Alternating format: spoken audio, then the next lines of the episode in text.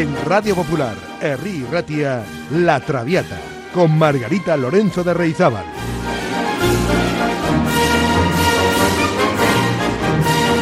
Pasión por la lírica.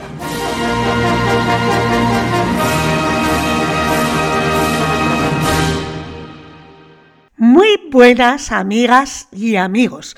Bienvenidas, bienvenidos todos al programa número 46 de La Traviata. Hoy vamos a hablar porque parece que conviene por la época de la música vocal sacra y haremos dos programas, este de esta semana y el de la próxima semana, que además cambia de horario. Cambia de horario por el cambio de programación de las tardes en Radio Popular Erri y Ratia.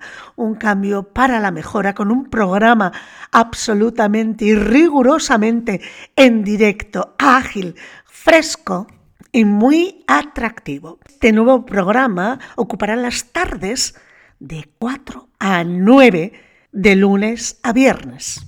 Bien, pues nuestros programas, tanto La Traviata como Música Maestra, se trasladan de sus horarios habituales debido a este cambio a los martes y los jueves de 9 a 10 antes del programa de deportes nocturno que comienza a las 10 de la noche, martes y jueves de 9 a 10 de la noche, no de la mañana. Espero que este horario les anime a muchos de ustedes a incorporarse a esta audiencia tan particular, tan exquisita, tan sensible como la de los programas de música clásica de esta emisora. Pues eso, amigas y amigos, renovarse o morir, que dice un antiguo refrán. Y nosotros vamos al lío, con esa música vocal sacra. Hoy no vemos ninguna ópera, pero insisto que la época del año en la que estamos aconseja acercarnos un poco a este género musical. Y es que en la tradición de la música occidental la música sacra es toda aquella música que se ha concebido para cantarse, tocarse o interpretarse en contextos litúrgicos o religiosos. La música sacra cristiana fue una forma de expresión musical nacida desde el comienzo del cristianismo, en un principio herencia de la música judía, de la cantilación, siendo desarrollada durante los siglos posteriores en multitud de formas, relacionadas siempre con los distintos ritos. Pues sepan que la historia de la música occidental, tal y como se la conoce hoy en día, comienza precisamente durante la Edad Media, cuando la Iglesia Católica incluyó ciertos cantos en latín en sus ceremonias y comenzó a utilizar símbolos escritos destinados a ser recordados como indicaciones musicales a la hora de ejecutar los cantos. A estos símbolos se les llamó neumas y sirvieron precisamente para dejar por escrito el canto gregoriano, llamado anteriormente canto llano. Sepan que estos neumas o símbolos primitivos son los antecedentes de nuestras notas musicales actuales.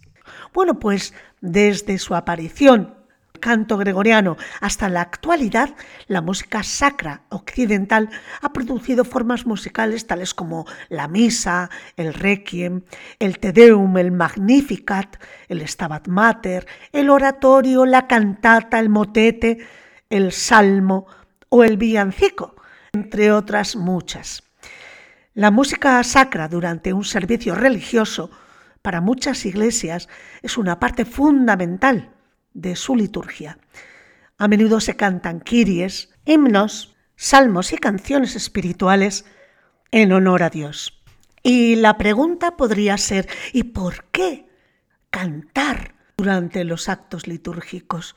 Miren, las primeras referencias al respecto ya aparecen en los evangelios de Mateo y Marcos, donde dicen que Jesús junto a sus discípulos entonaron un himno antes de que Él se entregara para ser crucificado. Bueno, entregado por Judas.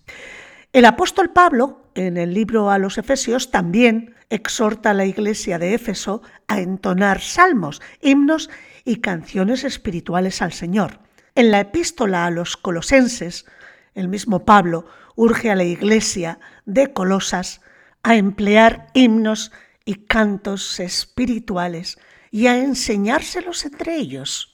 También hay que considerar en el tema de la música sacra que en los albores de la iglesia cristiana, allá por el siglo IV después de Cristo, la escisión del Imperio Romano y de la iglesia en las iglesias latina de Occidente y griega de Oriente, centradas, como saben, en Roma una de ellas y la otra en Constantinopla, bueno, pues originó liturgias separadas, cada una de ellas incluso con variantes regionales. Por ejemplo, en Milán, San Ambrosio favoreció el canto antifonal, que es un canto con dos coros que cantaban secciones alternas.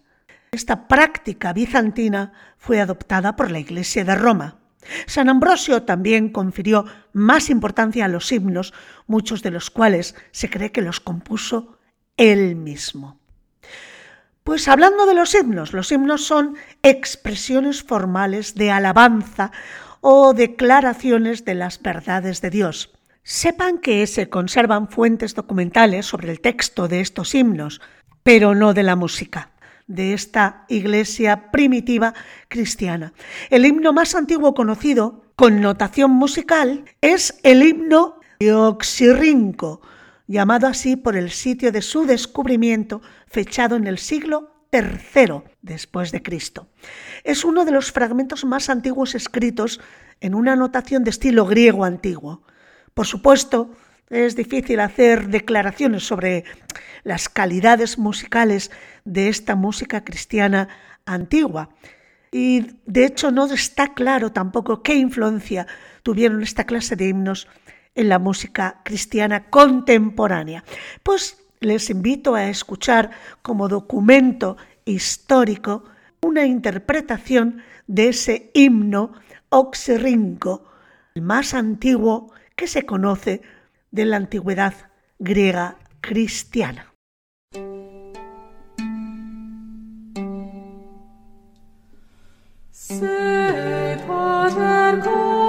song.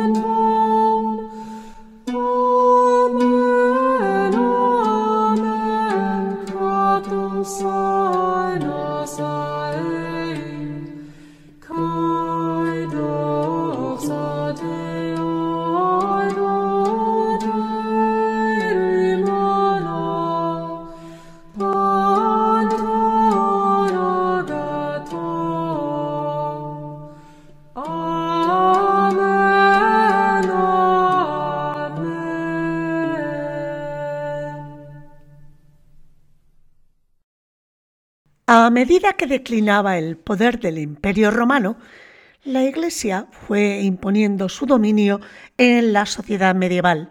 Las comunidades monásticas y catedrales se convirtieron en centros no solo de culto, sino también de enseñanza.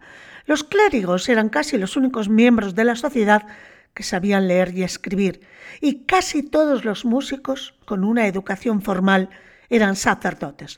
Por consiguiente, las melodías que eran parte integrante de la celebración litúrgica las cantaban hombres y coros de niños, se formaban para ser sacerdotes. Algunas monjas también recibían educación musical y participaban cantando en los oficios que se celebraban cada día en los conventos. Pues fuera de las comunidades religiosas y de las capillas privadas de la nobleza, la mayor parte de la población, sobre todo los trabajadores agrícolas y la gente con menos cultura, pues no oían nunca esta música. Se cantaba en latín, que era la lengua universal de la Iglesia, sin acompañamiento, y se entonaba de memoria, sin leerla, los cantantes cantaban al unísono como un ejercicio de contemplación y para afirmar el mensaje de la Iglesia. Es probable que los primeros cantos se desarrollaran a partir de los mismos patrones de acentuación del texto latino y de las subidas y bajadas naturales del volumen vocal al leer en voz alta.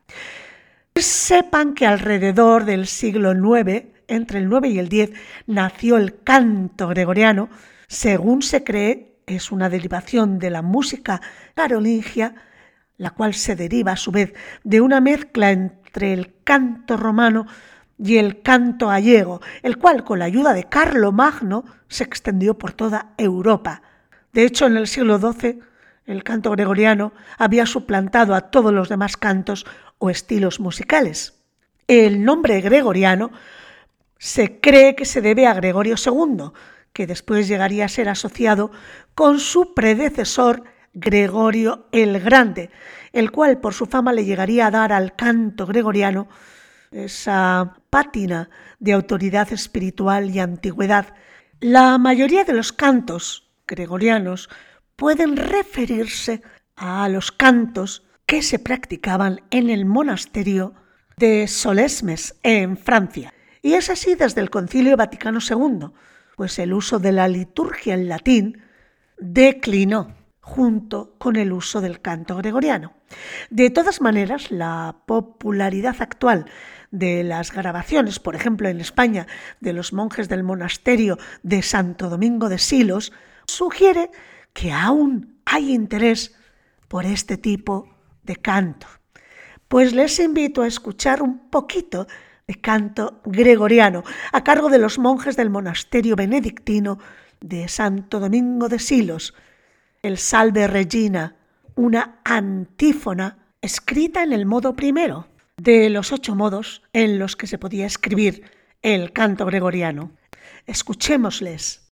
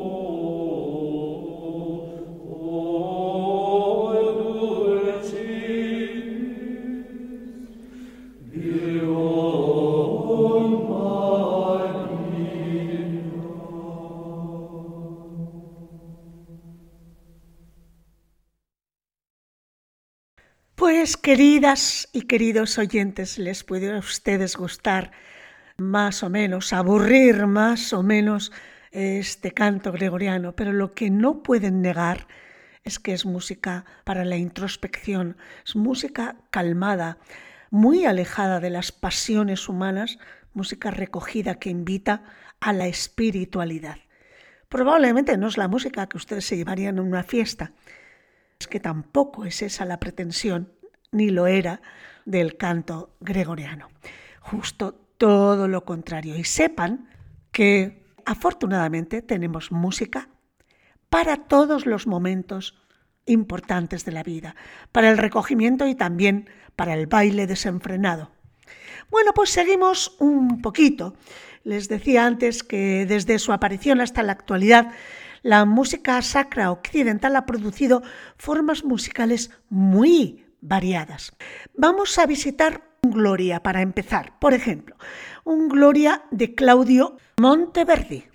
Ya saben que Monteverdi fue un compositor, viola gambista, cantante, director de coro y sacerdote italiano compuso tanto música secular como sacra y marcó la transición entre la tradición polifónica y madrigalista del Renacimiento y el nacimiento de la ópera en el siglo XVII. Es una figura crucial, Monteverdi, en la transición entre la música del Renacimiento y del Barroco. Monteverdi escribió mucha música sacra, incluida la Messa in Nilo Tempore de 1610 y también la colección conocida como Vísperas de la Beata Virgen, que a menudo se conoce como Vísperas de Monteverdi, también del mismo año, de 1610. Ambas las escribió para San Marcos durante su mandato de 30 años en la Catedral Veneciana. Le sigue una misa en estilo más conservador, en estilo antiguo, cuyo punto culminante es un gloria, un gloria a siete voces, que vamos a escuchar a continuación. Bueno, pues los estudiosos creen que este gloria podría haberlo escrito Monteverdi para celebrar el fin de la plaga que asoló Italia en 1631, llamada la plaga italiana o la plaga de Milán. Les invito a escuchar esta preciosidad de gloria a siete voces de Claudio Monteverdi.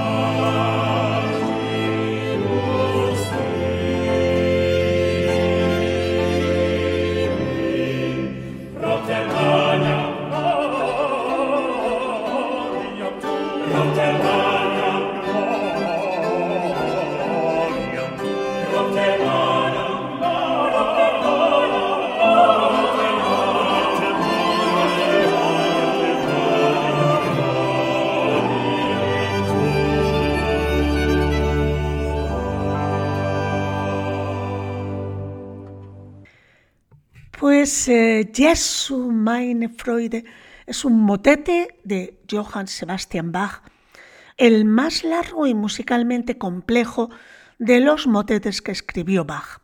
Está dividido en 11 movimientos y es escrito para cuatro e incluso cinco voces. La letra es del himno luterano escrito por Johann Frank en 1653. Y el texto dice así, Jesús, mi alegría, de mi corazón el alimento, Jesús, tesoro mío, ay, desde hace mucho mi angustiado corazón tiene ansia de ti, Cordero de Dios, mi prometido, para mí sobre la tierra nada hay más querido. Escuchamos de Bach este Jesu meine Freude en mi menor. Jesus.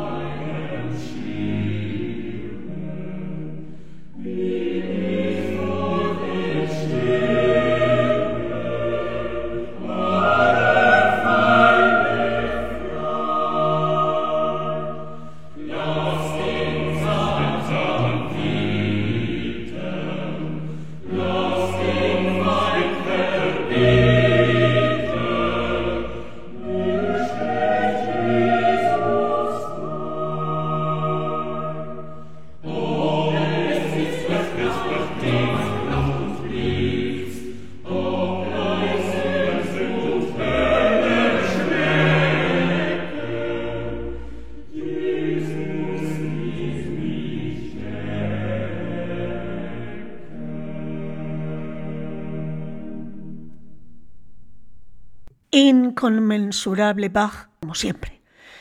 Todo lo que escribió este hombre es simplemente genial. Bueno, y ahora vamos a visitar otro Gloria, pero esta vez el de Vivaldi. Aunque Vivaldi compuso un cuerpo sustancial de música sagrada, pues la verdad es que nunca fue su principal interés. Pero al menos en dos ocasiones Vivaldi intervino para suministrar música al coro del Hospedale de la Pietà. De hecho, la Junta del Hospedale votó en 1715 conceder a Vivaldi una prima anual de maestro de coro por sus excelentes composiciones musicales. Una misa completa, unas vísperas, un oratorio, más de 30 motetes y otros trabajos. Y para, y cito literalmente, estimularle a hacer más contribuciones y perfeccionar aún más las habilidades interpretativas de las chicas del coro. Como saben, el Hospedale de la Pietà era un famoso orfanato de Venecia para niñas y mujeres. También Vivaldi era sacerdote y además, como ya saben, le llamaban el cura rojo porque era pelirrojo. Bueno, pues el Gloria de Vivaldi es una partitura y un estilo muy característico de toda la producción de Vivaldi, incluidas las obras instrumentales que escribió para la Pietà, incluyendo los conciertos más conocidos. Esto significa música exuberante y alegre, como el coro inicial o el Laudamus Te, que vamos a escuchar a continuación. Hay varios movimientos con solos vocales que habrían sido cantados por miembros del coro. El Laudamus Te es un dúo para dos sopranos, con ritornelos, repeticiones instrumentales entre los pasajes para los cantantes. Escuchamos al coro de la English Chamber Orchestra, dirigidos por John Aldis. Gloria de Vivaldi, tercer número, Laudamus Te.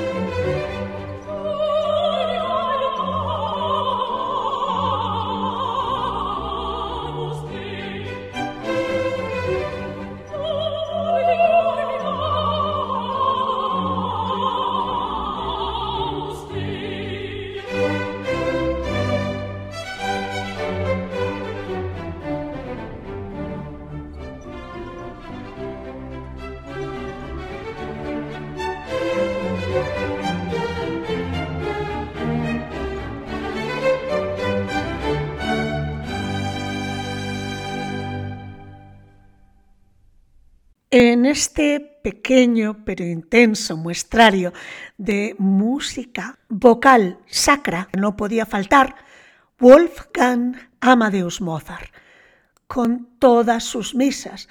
Concretamente vamos a visitar su misa brevis número 9. Es la decimocuarta misa compuesta por Mozart, probablemente escrita en Salzburgo sobre septiembre de 1777. El estreno probablemente tuvo lugar el 21 de diciembre de 1777 con el cantante castrato Francesco Ceccarelli entre los solistas escogidos para su interpretación.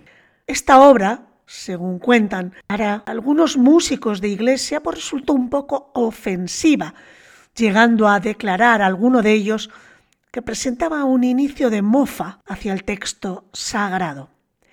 Bueno, esta misa brevis, se llama así porque es una misa corta, está escrita para solistas, coro, cuerdas y órgano, este último interpretando el bajo continuo durante la mayor parte de la obra.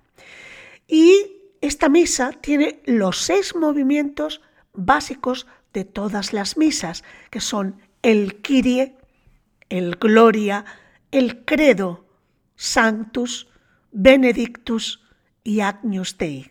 En el Gloria y el Credo, Mozart emplea las tradicionales fugas conclusivas. Vamos a escuchar hoy una de esas fugas conclusivas, porque la audición que he seleccionado es el Credo, que como saben es una declaración o confesión de fe que es compartida por una comunidad religiosa y en particular es una fórmula fija que se recita en la liturgia cristiana.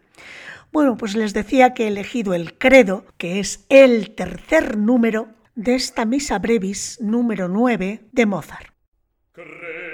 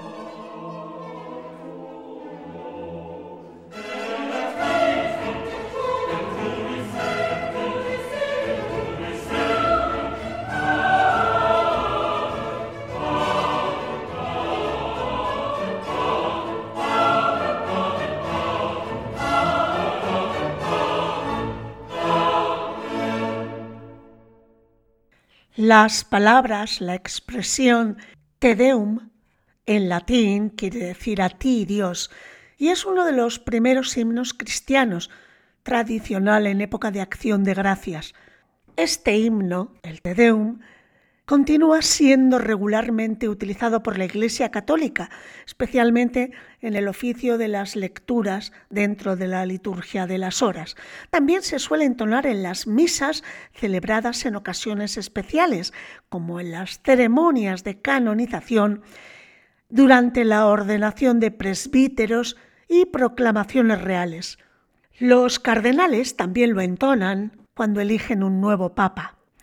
Compuesto originalmente en latín, el nombre se debe a que así empieza su primer verso. Se suele denominar también himno ambrosiano, pues, según una leyenda, lo compusieron en común San Ambrosio de Milán y San Agustín de Hipona en el año 387, cuando San Agustín recibió el bautismo de manos de San Ambrosio. En ese momento, este último movido por el Espíritu Santo, improvisó el himno y Agustín iba respondiendo a sus versos.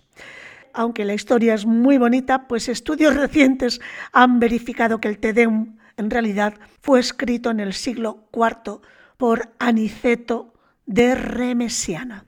Y el texto del Te Deum dice, a ti, oh Dios, te alabamos, a ti, Señor, te reconocemos, a ti, eterno Padre, te venera toda la creación. Pues para ilustrar Te Deum, se me ha ocurrido ponerles un motete polifónico muy conocido, el de Marc-Antoine Charpentier. El Te Deum de Charpentier, ustedes lo conocerán perfectamente porque fue elegido el preludio, el primer número de este Te Deum, por cierto tiene diez diez movimientos. Bueno, pues el primero, el preludio, fue elegido en 1954 como la sintonía de la Unión Europea de Radiodifusión, siendo tradicional que suene al comienzo y fin de cada retransmisión, por ejemplo, del Festival de Eurovisión o del Concierto de Año Nuevo de Viena. Incluso desde 1957 ha sido el himno oficial del Torneo de las Seis Naciones e incluso en música cinematográfica, como por ejemplo en la película Una casa de locos de 2002. Pues les invito a escuchar del Te Deum de Charpentier, el preludio instrumental tan conocido, y el siguiente número, Te Deum Laudamus.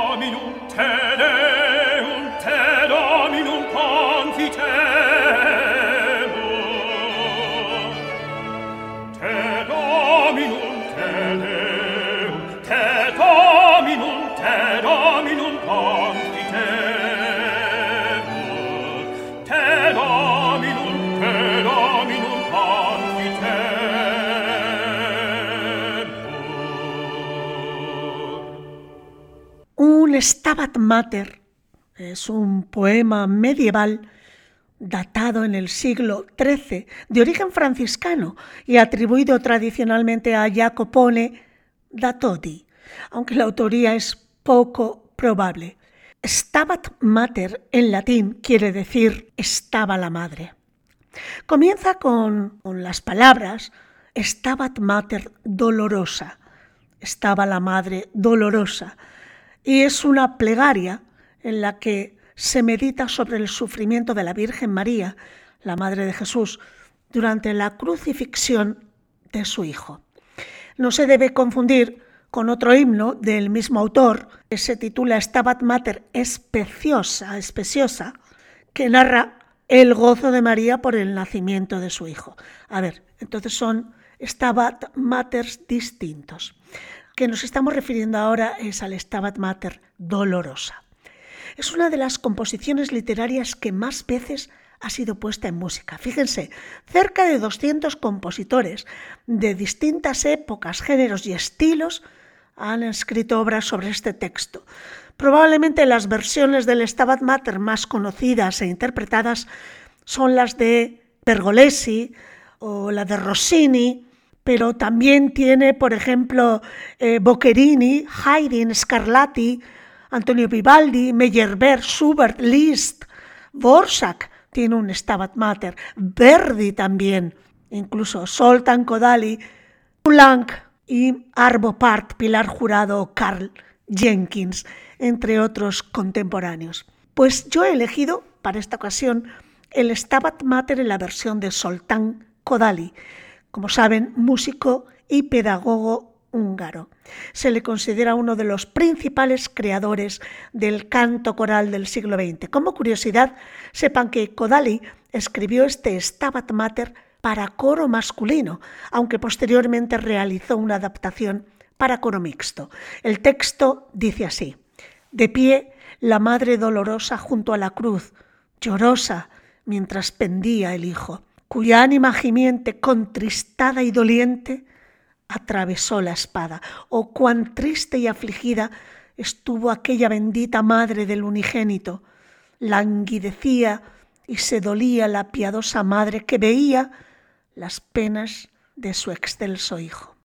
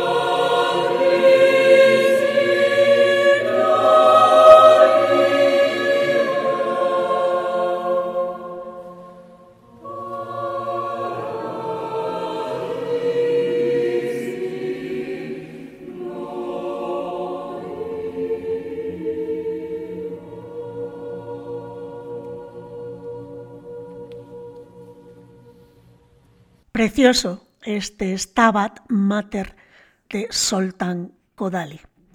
Quiero recordarles que a partir de la próxima semana, a partir del 3 de abril, cambiarán los horarios de los programas La Traviata y Música Maestra.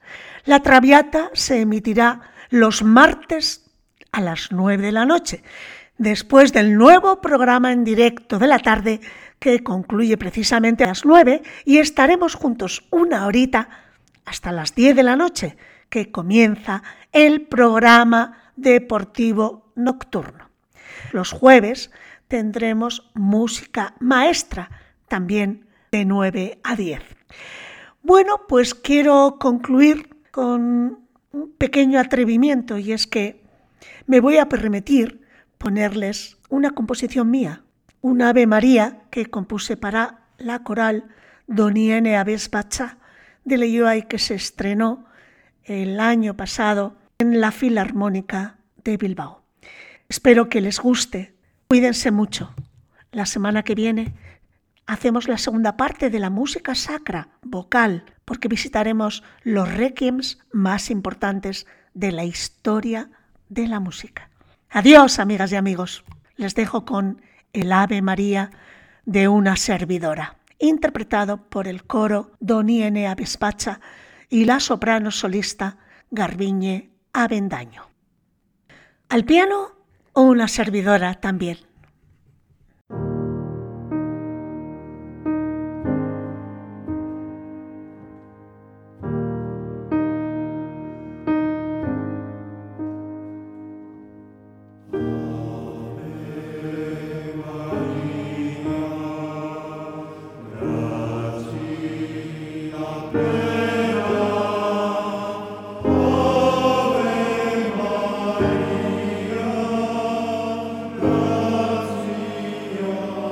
Amen.